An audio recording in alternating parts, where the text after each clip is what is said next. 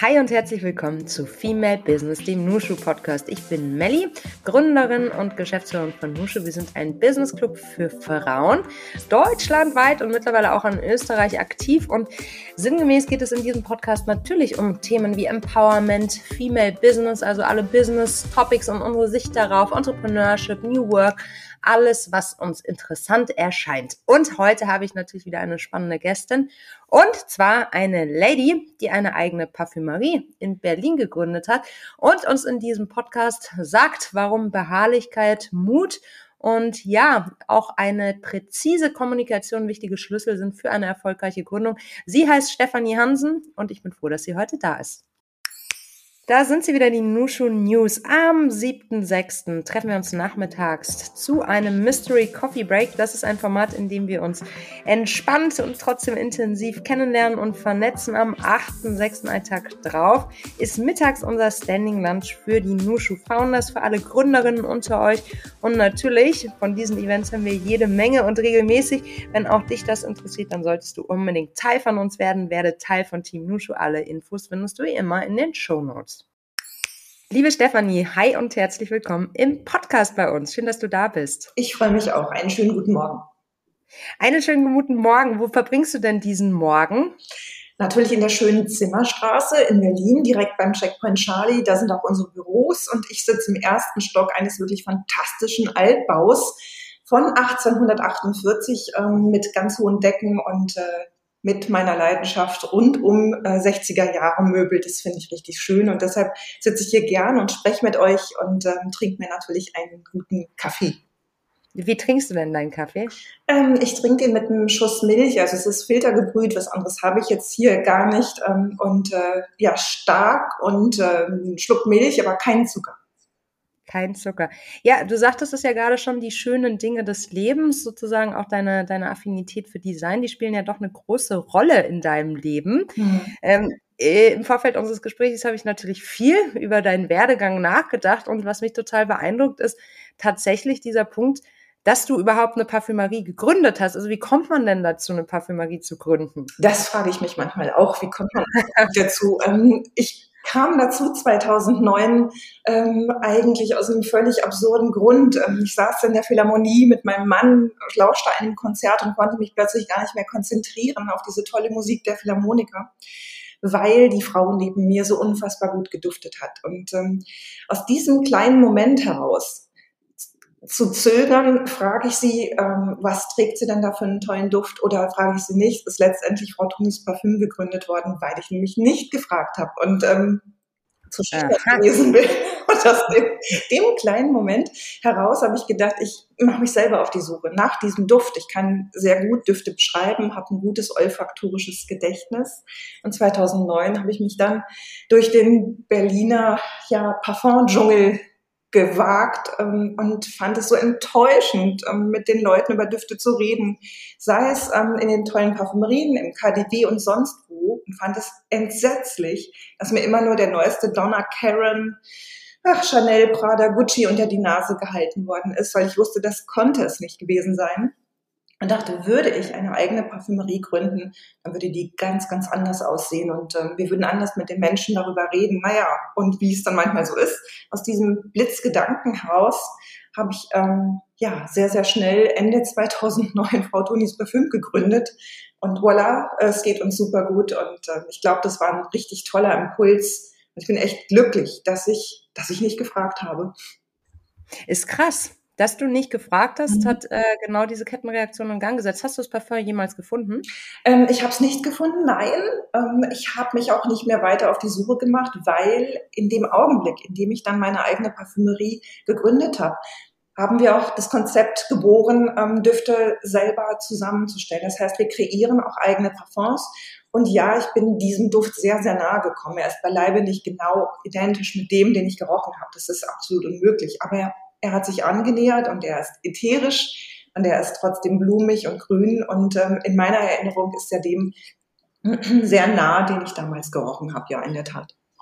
Das finde ich total doll, dass du ja so, also du hast ja nicht nur das Bild sozusagen eines Duftes abgespeichert, sondern musstest es ja auch dann gleichzeitig beschreiben können. Ja, Ja, also ich glaube, mhm. es geht deshalb gut, weil ich ähm, nicht nur das gute olfaktorische Gedächtnis habe, sondern auch ganz gut mit Worten umgehen kann und ähm, vielleicht auch in der Lage bin, Düfte sehr gut zu charakterisieren, sie zu beschreiben, ähm, aber auch Düfte mit Leben zu füllen. Und das ist letztendlich mein Job, den ich tagtäglich mache. Das heißt also die Düfte, ähm, die ich mir wünsche oder ausdenke, von denen ich glaube, dass sie ein Publikum finden. Ähm, ja, das ist mein täglich Brot. Und ähm, ich glaube, ein bisschen ähm, gibt der Erfolg uns recht, weil Frau Tonis Parfüm mittlerweile so groß geworden ist, wie ich es mir nie hätte erträumen können. Lass uns gleich über Frau Tunis Parfum sprechen. Ich würde davor gerne nochmal ähm, eine Bemerkung machen. Ich finde es total schön und angenehm, dass du jetzt zwei oder dreimal gesagt hast, das kann ich richtig gut. Dieses Selbstbewusstsein in der eigenen Beschreibung ähm, und in Bezug auf die eigenen ja, Expertise, fachliche Expertise finde ich total stark. Hört man viel zu selten von Frauen. Ich kann das richtig gut. Okay, aber ich musste das auch lernen. Also wenn du mhm. mich 2009 gefragt hättest, hätte ich im Leben nicht so über diese Eigenschaften geredet, sondern wahrscheinlich sehr vorsichtig und ähm, vielleicht auch eher ähm, demütig, weil natürlich ich bin keine Parfümeurin. Das geht mhm. offen zu. Und trotzdem weiß ich, dass man auch als Autodidaktin sehr viel erreichen kann. Also vielleicht können wir auch noch mal ein bisschen über Mut sprechen, den ich natürlich auch den Zuhörerinnen und Zuhörern machen möchte, ähm, sich zu trauen, etwas zu wagen. Und äh, ja, das, das ist, glaube ich, ähm, eine Eigenschaft, äh, die bei vielen im Verborgenen liegt, ähm, das herauszukitzeln. Kann man Mut aus deiner Sicht trainieren? Ja, also ich glaube, man kann Mut trainieren, ähm, wenn man eine gewisse Idee hat zum Plan B. Das ist so ein bisschen mein Lebensmotto die Idee, einen zweiten Plan in der Tasche zu haben für den Fall, dass halt Plan A scheitert. Das, glaube ich, habe ich mit in die Wiege gele gelegt bekommen. Und ähm, vielleicht ist, ist das so ein, so ein inneres Training, das ich mir irgendwie schon von Kindheit an mit auf den Weg gegeben habe, äh, das einfach immer mitzudenken. Was passiert, wenn A nicht funktioniert, was mache ich dann? Wie sieht B aus? Und ich glaube, das macht das Leben zumindest für mich leichter, wenn man so unterwegs ist. Das klingt für mich jetzt erstmal sehr komplex, Stefanie. Nimm mich mal mit kurz in deinen Kopf. Also du überlegst dir 2009, oh, ich mache das jetzt. Ich bin jetzt voll, voll ähm, begeistert von dem Thema. Ich glaube, Begeisterung spielt an der Stelle ja auch eine große Rolle, wenn man so eine große Entscheidung trifft. Ich möchte jetzt diesen Schritt gehen. Ich traue mir das zu. Ähm, und schon in der Gründungssituation hast du dir sozusagen überlegt, was Variante B sein könnte? Oder wie muss ich mir das vorstellen? Ähm, ja, noch viel, viel krasser. Also in dem, okay. Augenblick, in, dem Augenblick, in dem ich ähm, Frau Tonis Parfüm gegründet habe, ähm, da bin ich natürlich mit diesem Businessplan und mit all den schönen Ideen zu verschiedenen Bankern hier in Berlin gegangen und habe mein ganzes Programm erklärt und erzählt und ähm, habe natürlich auch in die Waagschale geworfen, dass ich BWL studiert habe und dass das alles keine absurde Fantasie meinerseits ist, sondern dass ich einen Markt dafür sehe, für Nischenparfums. Und dann bin ich dreimal gescheitert, mhm. drei älteren Herren, ähm, ich würde mal so grob schätzen, 60 plus, die das Ganze für völlig absurd hielten und sagten, Mensch, Mädchen, der Markt ist gesättigt, du kennst doch garantiert Douglas, ähm, macht doch alles gar keinen Sinn. Mhm. Ähm, ja, also das Ding finanzieren wir nicht. Aber äh, mein Plan B war tatsächlich der, dass ich überlegt habe, ähm, mein schönes Ruhrgebiet, aus dem ich stamme, ähm, besitzt ja nun mal auch noch meine Hausbank, beziehungsweise ich bin bei meiner Hausbank ja immer noch im Kontakt, im Gespräch. Im, also es hat, mhm. sich nicht geändert. Ähm, also rufe ich die einfach mal an und erzähle, was hier los ist, was passiert ist und vielleicht finanzieren die das ganze Thema ja. Und was soll ich euch sagen, es hat geklappt. Also die Berlin-Begeisterung ist manchmal für ähm, Außenstehende viel größer als äh, für Leute, die hier leben. Mhm. Dann schon äh, war es so, dass ich am Telefon ähm, das ganze Thema sehr überzeugend darstellen konnte und diese Hausbank, ich bin ihr heute noch dankbar, hat das Ganze finanziert. Und ich denke, das ist so, so ein ähm, innerer Drang, vielleicht auch Impuls, zu sagen, okay, wenn das eine nicht geht, versuch doch einfach das andere. Ich wäre natürlich auch mit dem Zug sofort ins Ruhrgebiet gefahren, aber zum Hörer zu greifen, haben wir fast alle verlernt. Damals hat es sofort geklappt und ähm, ja, das ist sozusagen mein Lebensmotto. Der Plan B ist immer dabei. Das ist gut, dass wir da jetzt nochmal drüber gesprochen haben, weil ähm, für mich ist der Plan B eigentlich, also für dich scheint der Plan B eine zusätzliche Variante zu sein, um nicht vom Weg abzukommen, um das Ziel weiter zu verfolgen. Und für mich hat Plan B auch häufig was von, ja gut, wenn es scheitert, dann gehe ich halt wieder in eine Anstellung oder so. Weißt du, so dieses komplette Gegenteil dann. Ja, ähm, ich verstehe, was du meinst. Ähm, mhm. In der Tat, bei mir ist es wirklich so, ich, ich gebe so schnell nicht auf. Also es ist vielleicht für manche entsetzlich hartnäckig. Ähm, bis ich wirklich ein Thema ruhen lasse, äh, muss eine Menge passieren. Und in der Tat ist es auch so bei den Düften, die ich mir in den Kopf setze, ähm, die ich nicht machen möchte oder die, die, äh, von denen ich glaube, dass sie ein Echo finden. Ähm, da versuche ich unendlich viel über einen langen, langen Zeitraum. Und wenn irgendwas wirklich mal nicht klappt, erst dann lasse ich die Finger davon und sage, okay, das war's, gut. Mhm, mh. Hartnäckig, äh, Hartnäckigkeit ist ein gutes Stichwort. Ähm, ich glaube, Hartnäckigkeit macht am Ende des Tages den großen Unterschied, ob man erfolgreich ist oder nicht. Das denke ich immer wieder. Gleichzeitig hat Hartnäckigkeit, du hast es auch gerade schon gesagt, für viele mag es ähm, vielleicht zu viel sein, auch häufig so ein, so ein negatives Image. Weißt du, wie ich meine? Ja, natürlich. So von wegen, man sei zu pushy oder man würde sich verrennen, verbeißen in eine Sache.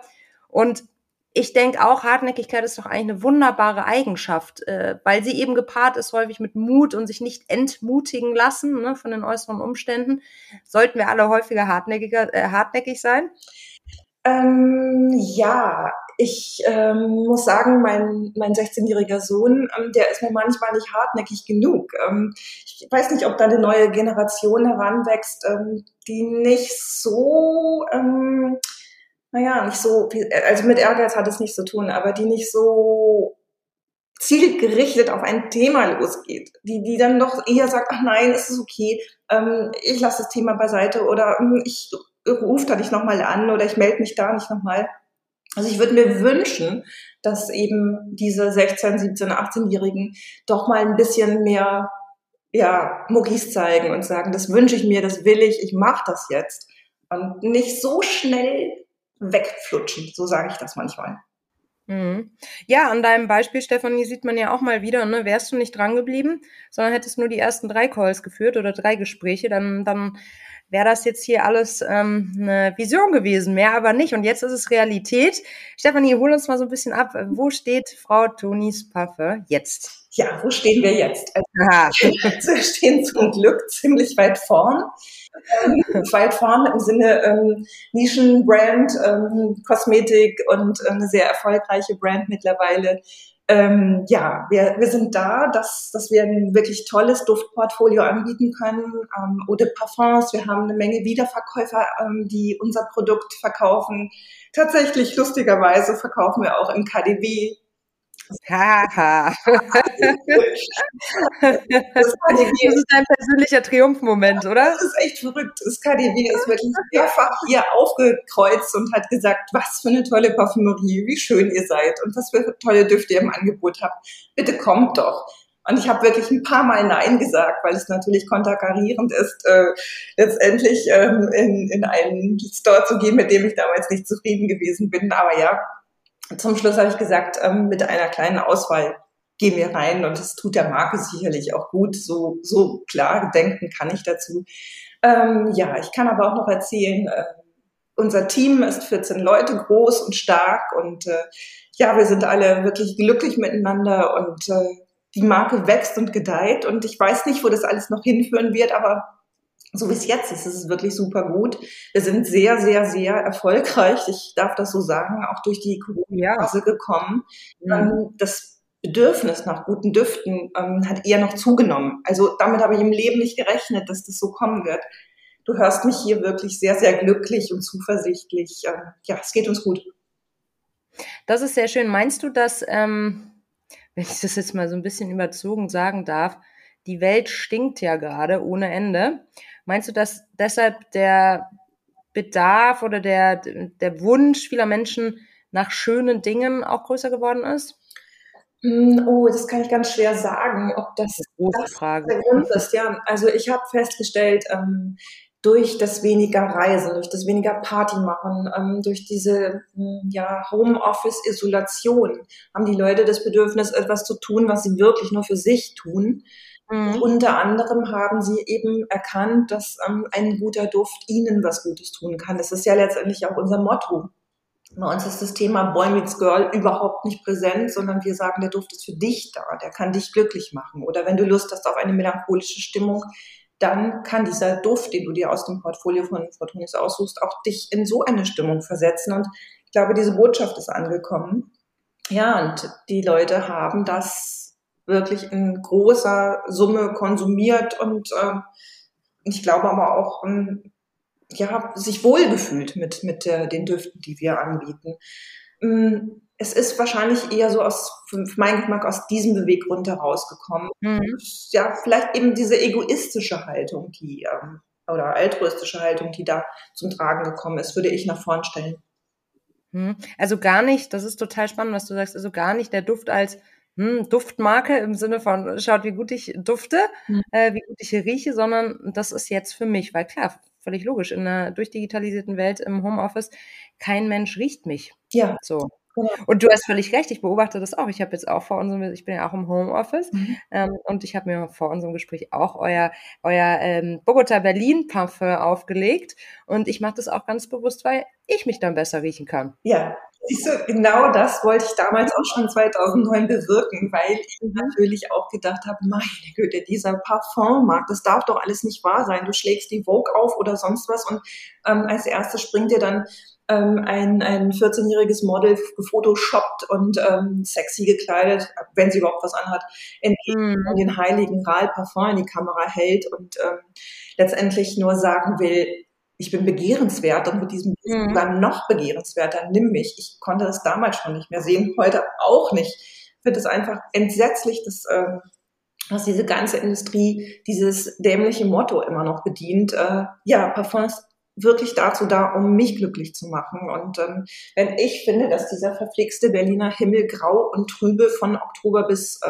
April auf mich niedersaust, hilft mir natürlich am besten sowas wie Orange, weil es meine Synapsen anspringen lässt und es mir echt gut geht und ich keine Antidepressiva dann benötige, sondern mhm. es ist mein Duft aus unserem Portfolio und das hilft. Mhm.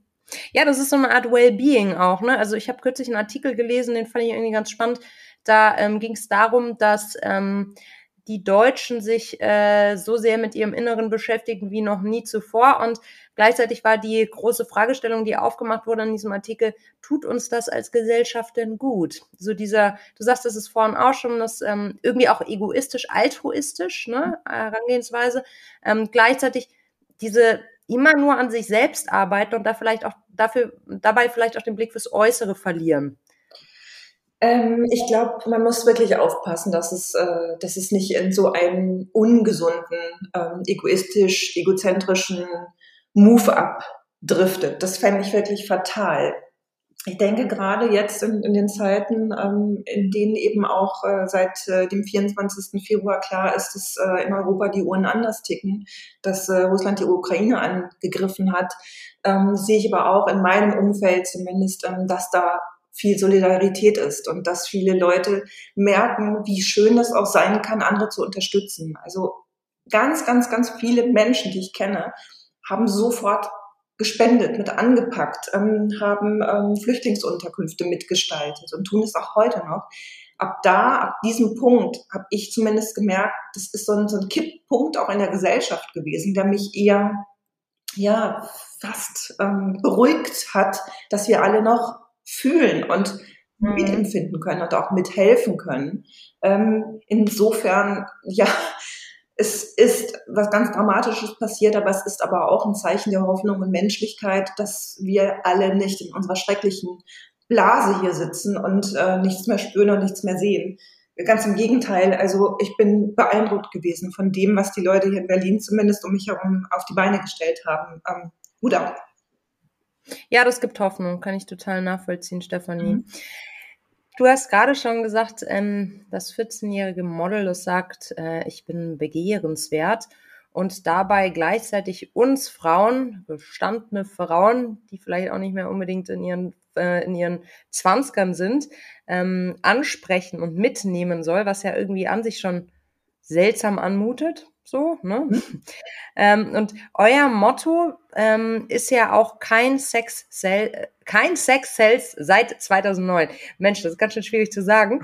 Ähm, ist das genau auch so deine politische Agenda, die auch hinter deinem Unternehmen steckt? Zu sagen, ja, nee, halt nicht. Also wir, wir machen hier ganz bewusst ähm, aufmerksam auf ähm, äh, Stereotype, die in der Werbung natürlich nach wie vor diskriminierend vertreten sind? Ja, in der Tat. Das ist wirklich mein Lebensmotto ähm, für ja, ein, eine gewisse Idee von ähm, Transparenz, von ähm, Diversity, von ähm, Anything Goes zu leben, zu agieren.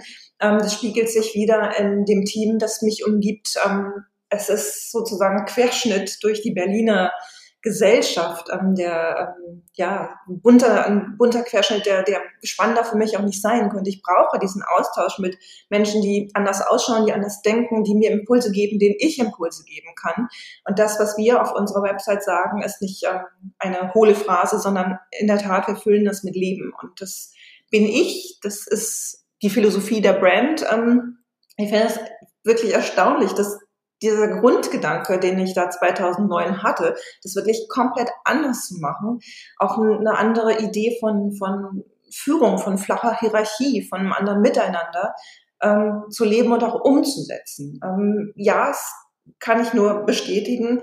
Ähm, es macht Spaß, so zu sein und ähm, ich kann das hier in Berlin sehr gut ausleben. Ich komme ja aus äh, der tiefsten Provinz, aus dem Ruhrgebiet, aus Wanne-Eickel und es ist wirklich ähm, sozusagen, ohne den jetzt äh, vor das Schienbein treten zu wollen, diametral anders da. Da ist es sicherlich eher so, dass ähm, das Fremde ein bisschen beäugt wird, dass äh, die Leute sehr misstrauisch sind, sich hinter den Gardinen verstecken, beobachten. Ich fühlte mich wirklich nicht wohl in dieser Gegend und ähm, lebe jetzt seit 2004 in Berlin und könnte hier zufriedener nicht sein. Ähm, sicherlich hat Berlin auch schlechte Seiten, aber das, was mir hier so gut gefällt, ist äh, die Durchmischung. Und die erlebe ich hier täglich sehr, sehr gern. Wenn du sagst, du wolltest damals auch alles anders machen in Bezug auf Führung. Ich meine, man gründet ja nicht und wird ähm, sofort Führungskraft. Ähm, zuerst ist es ja meistens so, ich weiß nicht, wie es dir war, äh, bei dir war. Bei mir war es auf jeden Fall so, ähm, man gründet, dann wächst es ganz schnell, dann braucht man KollegInnen und dann rutscht man irgendwie in diese Führungsposition so rein, aber eigentlich wollte man ja nur gründen und nicht Führungskraft sein. Und da kommt dann so eine kleine Herausforderung, weil das auch viel mit dem Eigenbild zu tun hat, mit, an das man sich dann erstmal gewöhnen muss. Weißt du, wie ich meine? Ja, ja, ich weiß. Wie war das bei dir? ja, also das sind natürlich Dinge, die man lernen muss und ich habe mir da sicherlich auch die ein oder andere blutige Nase geholt, weil flache Hierarchien manchmal auch dazu verleiten, dass es dann heißt, oh Gott, echt, die, die hat ja gar kein äh, Durchsetzungsvermögen und hier mhm. Kraft und da könnte sie ja mal sagen, was Sache ist. Da bin ich natürlich auch sehr schnell an meine Grenzen gekommen, das mit meiner schönen Wokeness, ähm, ne, das wird schon alles und wir kriegen das schon. Äh, ich äh, manchmal eher auch Leute herausgefordert habe. Das heißt, ich habe das lernen müssen, dass ich ähm, eine gute Balance äh, mit ins Team bringe, ähm, die zwischen ähm, Ansagen machen und flacher Hierarchie miteinander klarkommt. Ich kann nicht immer nur das eine äh, fahren und sagen, Mensch, hier ist ja alles rosa-rot und ähm, kriegen wir schon Nein, die Leute erwarten es auch. Und da, da hat sich sozusagen in den letzten ähm, Jahrzehnten nicht so viel geändert. Ähm, ein, ein Unternehmen zu führen, ohne ähm, Visionen zu haben und das mitteilen zu können und vielleicht auch wirklich manchmal zu sagen, stopp, so machen wir es nicht. Das wollen die. Und ähm, ja, auch, auch das ist, glaube ich, Teil eines Prozesses, ähm, den ich in den letzten ähm, ja, 10, 12 Jahren durchwandert bin. Kann ich mhm. zugeben. Das hatte Höhen und Tiefen. Mhm. Das heißt, wenn du jetzt einen Tipp geben müsstest, den du jetzt geben musst, äh, in Bezug auf äh, Führung, wenn uns vielleicht die eine oder andere junge, angehende Führungskraft zuhört, was würdest du rückblickend nicht mehr so machen? Ähm, ich würde rückblickend ähm, Kritik, die ich äußere, nicht so soft verkleiden. Es ist mhm. wirklich manchmal verschwendete Zeit, wenn man nicht Tacheles redet, wenn man nicht sagt, ähm, hm, ich finde, wir könnten präziser arbeiten, wir müssen uns mehr konzentrieren, ähm, diese Ansagen zu machen auf den Punkt und sie nicht in ein wolkiges Unwortungetüm zu kleiden. Ähm, das spart so viel Zeit und Nerven. Ähm, auch mit dem Risiko, dass jemand äh, völlig überrascht ist oder auch mal in Tränen ausbricht, dann ist auch das, glaube ich, auf der umgekehrten Seite ein Lernprozess. Ähm, aber ich glaube, es bringt wirklich keinem in der, im, im Nachhinein betrachtet ähm, etwas, wenn man sich nicht traut, äh, Tacheles zu reden. Kann ich so unterschreiben. Echt, kann ich so absolut unterschreiben. Was ich total spannend finde an diesem Gedanken, ich weiß auch nicht warum, ich bin diesem Gedanken am Anfang auch, also ich habe mich auch nicht getraut, kann man das sagen? Ja, ist ja eigentlich, ich habe mir ja selbst die Barriere gesetzt, ne? Mhm. Ähm, zu sagen, ja, das kannst du jetzt nicht transparent formulieren, weil es könnte vielleicht verletzend sein. Rückblickend gesehen ist es ja aber auch so, dass ich mein Gegenüber dann überhaupt nicht für voll nehme. Ich habe übrigens gestern, ähm, das passt da auch ganz gut in dem Kontext, hatte ich einen Call und da ging es darum, dass ähm, mich eine Company angefragt hat. Da ging es darum, dass das C-Level einmal von der Relevanz von Diversity überzeugt werden sollte. Und äh, da wollten sie mich gerne für einplanen, dass ich den, äh, dem, dem Board einmal sozusagen den Vorteil von Diversity ähm, auftue. Mhm. So. Und dann dachte ich mir so, interessant, dass das jetzt, also das war ein also ziemlich intensiver Austausch darüber, wie man jetzt diese Kernbotschaft vermitteln könnte, wo ich dann auch gesagt habe, wieso sprechen wir über dieses Wie und also diese anders, wieso sprechen wir nicht darüber, wie wir das Thema Gender Diversity im Unternehmen vorantreiben, sondern darüber, wie die Message am besten überbracht wird. Wieso traut ihr überhaupt eurem Board so wenig zu? Und es gilt ja im übertragenen Sinne auch für Mitarbeitende. Mhm. Ja, oder? Das ist eine lustige äh, Fragestellung. Ähm, ja. Ich überlege gerade, ähm, auf welche Situationen äh, das in den letzten Jahren bei mir zugetroffen. Mhm. Aber ja, ich kann das nachvollziehen. Ähm, ja, manchmal gerät das äh, ganze Thema dann in so eine absurde Schieflage. Ja. Und ja. alle tänzeln so um den, um den, oder also der Elefant ist längst im Raum so, ne? Ja. Aber irgendwie keiner benennt ihn und dann irgendwie so, ich glaube auch, dass man kann sich halt schon Sachen gegenseitig auch zumuten im Sinne von zutrauen. Also positiv gesehen jetzt nicht so, ich lasse meine Gedanken immer komplett unsortiert äh, raus und natürlich äh, achtet man immer auf Wert, äh, wertschätzendes Feedback etc. pp. Aber man muss halt schon auch Dinge sagen dürfen. Und manchmal habe ich das Gefühl, dass alles so gerade gezogen ist in unserer Gesellschaft, dass es irgendwie auch gar nicht mehr angesagt ist. Aber es ist so schade, weil da geht total viel hops, wie du es ja auch gerade gesagt hast, ne? Ja, äh, es ist, ist glaube ich, aber auch ähm, zwingend notwendig, ähm, wenn wir alle miteinander wieder etwas ähm, präziser kommunizieren. Mhm. Dann wird sich, glaube ich, auch einiges zum Besseren wenden und äh, falsche Rücksichtnahme ist doch letztendlich auch, ähm, finde ich, eine ganz verlogene Idee mhm. von einem Miteinander. So will ich auch nicht mit anderen Leuten leben. Das ist das ist ja letztendlich auch irgendwie nur ein Selbstbetrug. Total, total. Das ist ein absoluter Selbstbetrug. Ja, präzise Kommunikation gefällt mir sehr gut, Stefanie. Mhm. Das, ist, ähm, das ähm, passt schön. Ich würde gerne von dir wissen, als Insiderin, was denn eigentlich die größten Herausforderungen deiner Industrie aktuell sind. Ähm, gibt es da so Themen, also ich kann mir vorstellen, dass Nachhaltigkeit ein Riesenthema ist. Wie nachhaltig kann Parfum überhaupt sein? Ähm, aber gibt es da so richtig große Challenges, vor denen ihr gerade steht? Man kann sich ja eigentlich gar nicht vorstellen, äh, dass es wirklich äh, dramatische Veränderungen ähm, durch die Globalisierung gegeben hat weltweit, ähm, die auch äh, Frau Tonis Parfüm betreffen können. Aber ja, es ist so schwierig, aktuell Glas auf dem Weltmarkt zu bekommen. Das kann sich keiner vorstellen. Das heißt also, in den letzten zwei bis drei Monaten bin ich permanent damit beschäftigt, die ähm, Jahresbestellung schon für 2023 unter Dach und Fach zu bekommen. Von 24 möchte ich noch gar nicht reden. Das muss man sich so vorstellen, ähm, durch die gestiegenen Glas, äh, Gaspreise ähm, ist der Weltmarkt in der Industrieherstellung von Glas wahnsinnig angespannt. Das heißt, viele Glashütten haben natürlich die Preise nach oben geschossen, haben aber auch gesagt, ihr nehmt uns jetzt mal ganz andere Kontingente ab, als ihr das sonst getan habt. Ähm, ja, und natürlich würde ich mir sehr gerne 100.000 oder 200.000 Flakons ähm, auf Lager legen, aber diesen Bedarf habe ich noch lange nicht erreicht. Das heißt also, wenn ich 20.000 Flakons abfrage, dann kriege ich eher einen Vogel gezeigt äh, und habe äh, momentan Preise angeboten. Ähm, da möchte ich gar nicht lange drüber reden, da könnte ich nur weinen. Es ist wirklich ganz, ganz schlimm. Weil die so krass gestiegen sind? Ja. Also Wie viel prozentual kannst du das so benennen ungefähr? Also haben sich momentan Stand heute vervierfacht. Wir gehen aber davon aus, dass das noch viel krasser wird im Laufe des Sommers bis in die Nacht hinein. Ein ganz kleines Beispiel aus Murano. Ich liebe Venedig. Ich kenne ganz mhm. tolle Glaskünstler dort. Die produzieren zurzeit nämlich gar nichts mehr. Das müsst ihr euch mal vorstellen. Normalerweise hatten die Gaspreisrechnung im Monat von 3000 Euro. Zurzeit mhm. liegen sie bei 30.000. Logischerweise kann es kein Mensch stemmen. Also sind diese ganzen Glashütten dicht. Die Leute machen dann irgendwas anderes, die Künstler sind unterwegs und geben Workshops, aber ja, Glas in Murano wird zurzeit aus künstlerischer Sicht nicht hergestellt. Und das sozusagen muss man sich dann nochmal vorstellen jetzt für uns, für diese ganze Beauty-Industrie und wer da sonst noch alles mit Glas äh, unterwegs ist, operiert. Wir sind gerade alle ganz schön gekniffen.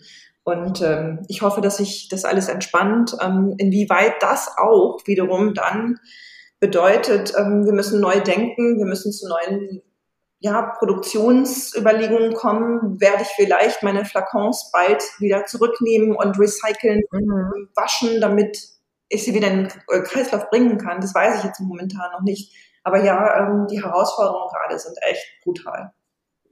Also ich fände das toll, wenn man das tun könnte. Also ich glaube, so dieses Thema Refill ist ja eh so, eine, so, ein, so ein großes Thema. Ich kenne sogar ein äh, Unternehmen, die machen das mit Hundefutter im Glas. Ne? Oh. Mhm. Jo, uh -huh. Und Hundefutter ist jetzt nochmal eine etwas andere Angelegenheit als sowas Schönes wie Parfum. Ne? Und ähm, da hast du natürlich auch ganz andere Mengen an Glas. Ja. Und ähm, gerade wenn du einen großen Köter hast. Und ich denke, das ist schon irgendwie ein toller Ansatz, weil es tut einem ja auch in der Seele weh, wenn man so einen Flakon dann in, also wenn der leer ist, wenn man ihn dann in den Glasmüll packt. Da gehört er eigentlich auch nicht hin. Da gehört er eigentlich auch nicht hin. Natürlich weiß ich das auch. Mhm. Bedeutet aber auch, ähm, Parfum ist ein Hygieneprodukt. Und dann gibt es ja. ganz strenge Auflagen von der EU. Das heißt, wenn ich also die Flakons zurücknehmen würde, müsste ich sie nicht nur waschen, sondern ich muss sie auch in einen Ofen geben, damit sie Aha. steril sind und ich dann wieder äh, Duft einfüllen kann. Ähm, wir haben natürlich schon mal geschaut, was kostet denn so ein Ofen? Mhm. Gut, möchte ich mich mhm. in den nächsten Jahren nochmal doppelt und dreifach verschulden, dann besorge ich mir was. Es ist alles gerade ein bisschen tricky. Mhm. Ja, wir stehen noch ganz am Anfang. Ja. Wir stehen noch in so vielen Bereichen noch ganz am Anfang dieser, dieser Entwicklung. Aber ja, also ich glaube, alles Themen, die jetzt wahrscheinlich beschleunigt werden. Also Vervierfachung ist ja echt doll. Das war mir nicht bewusst. ist ja echt krass, Stefanie. Ja, ähm, natürlich weiß ich auch um diesen Satz Krise als Katalysator. Das ist sicher mhm. das, was wir uns alle gar nicht wünschen. Aber ähm, ab dem Punkt, ab dem wir alle wissen, so kann es nicht weitergehen. Ja. In der Klimakrise, über die äh, Krise der Globalisierung, über die Krise sozusagen unseres oder das eigene Hinterfragen unserer Lebenstätigkeit, unserer Umstände ab da, wenn wir alle unter Druck stehen, wissen wir, hey, es ist fünf vor zwölf, jetzt müssen wir was tun. Total. Ja, ich weiß das auch, dass, ähm, dass wir was tun müssen und dass wir neue Wege gehen müssen, ähm, insbesondere mhm. gerade in, in Recycling-Fragen. Ich glaube, wir haben ähm, sehr gut schon von Anfang an gesagt, wir versuchen das Thema Parfum als ähm, Nachhaltigkeitsthema aufzufassen. Bei uns gibt es keine Telefonierung von Produkten. Wir haben mhm. von vornherein überlegt, äh, transparente ein transparentes Sortiment anzubieten. One fits all ist sozusagen das Motto. Ähm, es gibt äh, Deckel, die auf alle Flakons passen, ähm, dass wir nicht tausend Produkte ins Sortiment nehmen müssen, sondern auch da effizienter sind und dass die Verpackungen unserer Parfums sehr klug sind. Es gibt eine Sorte Verpackung, die hat einen Schlitz und in diesem, durch diesen Schlitz ist sichtbar, welcher Duft befindet sich denn da drin. Also ich muss nicht 36 mhm. Mal was Neues drucken lassen. Mhm. Und trotzdem glaube ich, da geht noch mehr. Und ja, ähm, im Augenblick ist das mit Hauptbeschäftigung, was ich hier täglich mache, neben diesem, dieser Grundidee darüber nachzudenken, welche Düfte wird es dann in diesem oder wahlweise nächsten Jahr von Frau Tunis noch geben. Mhm. Wenn wir jetzt gerade so über all die Schieflagen sprechen auf der Welt und auch die Herausforderungen, was würdest du Menschen mit auf den Weg geben wollen, die vielleicht gerade aktuell diesen Podcast hören und ähm, sich mit den Gedanken äh, herumschlagen, selbst was Eigenes zu gründen? Also ich würde Sie auf jeden Fall ermutigen wollen, das zu tun. Ähm, diese Spaß, den es macht, an einer, an einem Thema, einem Produkt selber zu arbeiten, ein, ein eigenes Team zu gründen, ähm, ja, sich selber auch verwirklichen zu können. Das ist ein abgeschmacktes Wort, aber für mich ist es wahr. Ähm, ich gehe gerne jeden Morgen zu meinem Team und spreche mit den Leuten und ähm, entwickle Ideen und fühle mich einfach wohl in, in dem, was ich tue. Äh, ich würde dafür plädieren, dass das eine Möglichkeit ist, ähm, sinnvoll sein Leben zu erfüllen. Ähm, das ist kein 9-to-5-Job und ich weiß, dass ähm, Selbstständigkeit für viele Leute bedeutet, du arbeitest ständig und bist immer selbst dafür verantwortlich. Aber es bringt auch so viel Erfüllung, so viel Spaß. Und letztendlich auch, wenn es ja erfolgreich ist, führt es auch dazu, dass wir zwei hier miteinander reden. Ähm, hätte ich das alles nicht getan, würde ich dich nicht kennen und du mich nicht. Also insofern, do it. Do it. Mhm. Das ist doch wunderbar. Ähm, magst du mir mal noch so eine Einschätzung geben ähm, in Bezug auf die Branche im Allgemeinen? Wie weiblich ist die Branche eigentlich? Also wir hatten ja vorhin schon über die äh, 14-jährigen ähm, Models gesprochen, ähm, die ja eine wahrscheinlich in erster Linie weibliche Zielgruppe erreichen sollen. Aber wer, wer macht eigentlich die Düfte so und wie, wie ist die Branche so aufgestellt? Es gibt ja ParfümeurInnen. Mhm. Sind es in erster Linie Männer oder Frauen? Also ich persönlich arbeite äh, teils, teils. Ich arbeite mit mhm. Frauen, äh, mit Parfümeurinnen zusammen und mit Parfümeuren. Ich würde im Moment sagen, ähm, gefühlt ist es noch ein Männerüberhang, der sozusagen aus der Tradition herauskommt. Ähm, die Parfümeursschulen haben ähm, in der Tat in den vergangenen Jahrzehnten eher Männer besucht, aber seit 30, 40 Jahren hat sich das Blatt gewendet. Und es gibt wirklich super viele tolle, gute Frauen, die sehr gute Nasen sind. Ähm, die Branche ist sicherlich im Wandel und ich würde sagen, ähm, sie ist noch nicht da, dass sie pari ist, aber auf dem Weg finde ich auch absolut wichtig. Das ist ja letztendlich ähnlich wie bei Köchen. Da äh, ist es ja auch so, dass eigentlich viele Jahre Männer dominiert war und dass das endlich, endlich aufbricht und auch da ähm, einfach ein, ein Gefühl von ja, Gleichheit herrscht dass wir gar nicht mehr darüber reden müssen, ist auch wieder der Elefant im Raum, mhm. dass es völlig normal ist. Das ist, ja, mal ist es eine tolle Frau, mal ein toller Mann. Also hm, mhm. wir sind auf dem Weg. Ja, wie in den meisten Branchen wahrscheinlich nie, weil ich, ich habe die Frage gestellt, weil mich total interessieren würde, ob, also es muss ja vielleicht so sein, aber vielleicht ist es auch überhaupt nicht so, dass natürlich die Interpretation eines Duftes, der vielleicht ähm, in der alten Kategorie Damen wäre sicherlich ein anderer, als wenn er von einem Mann als von einer Frau gestaltet wird.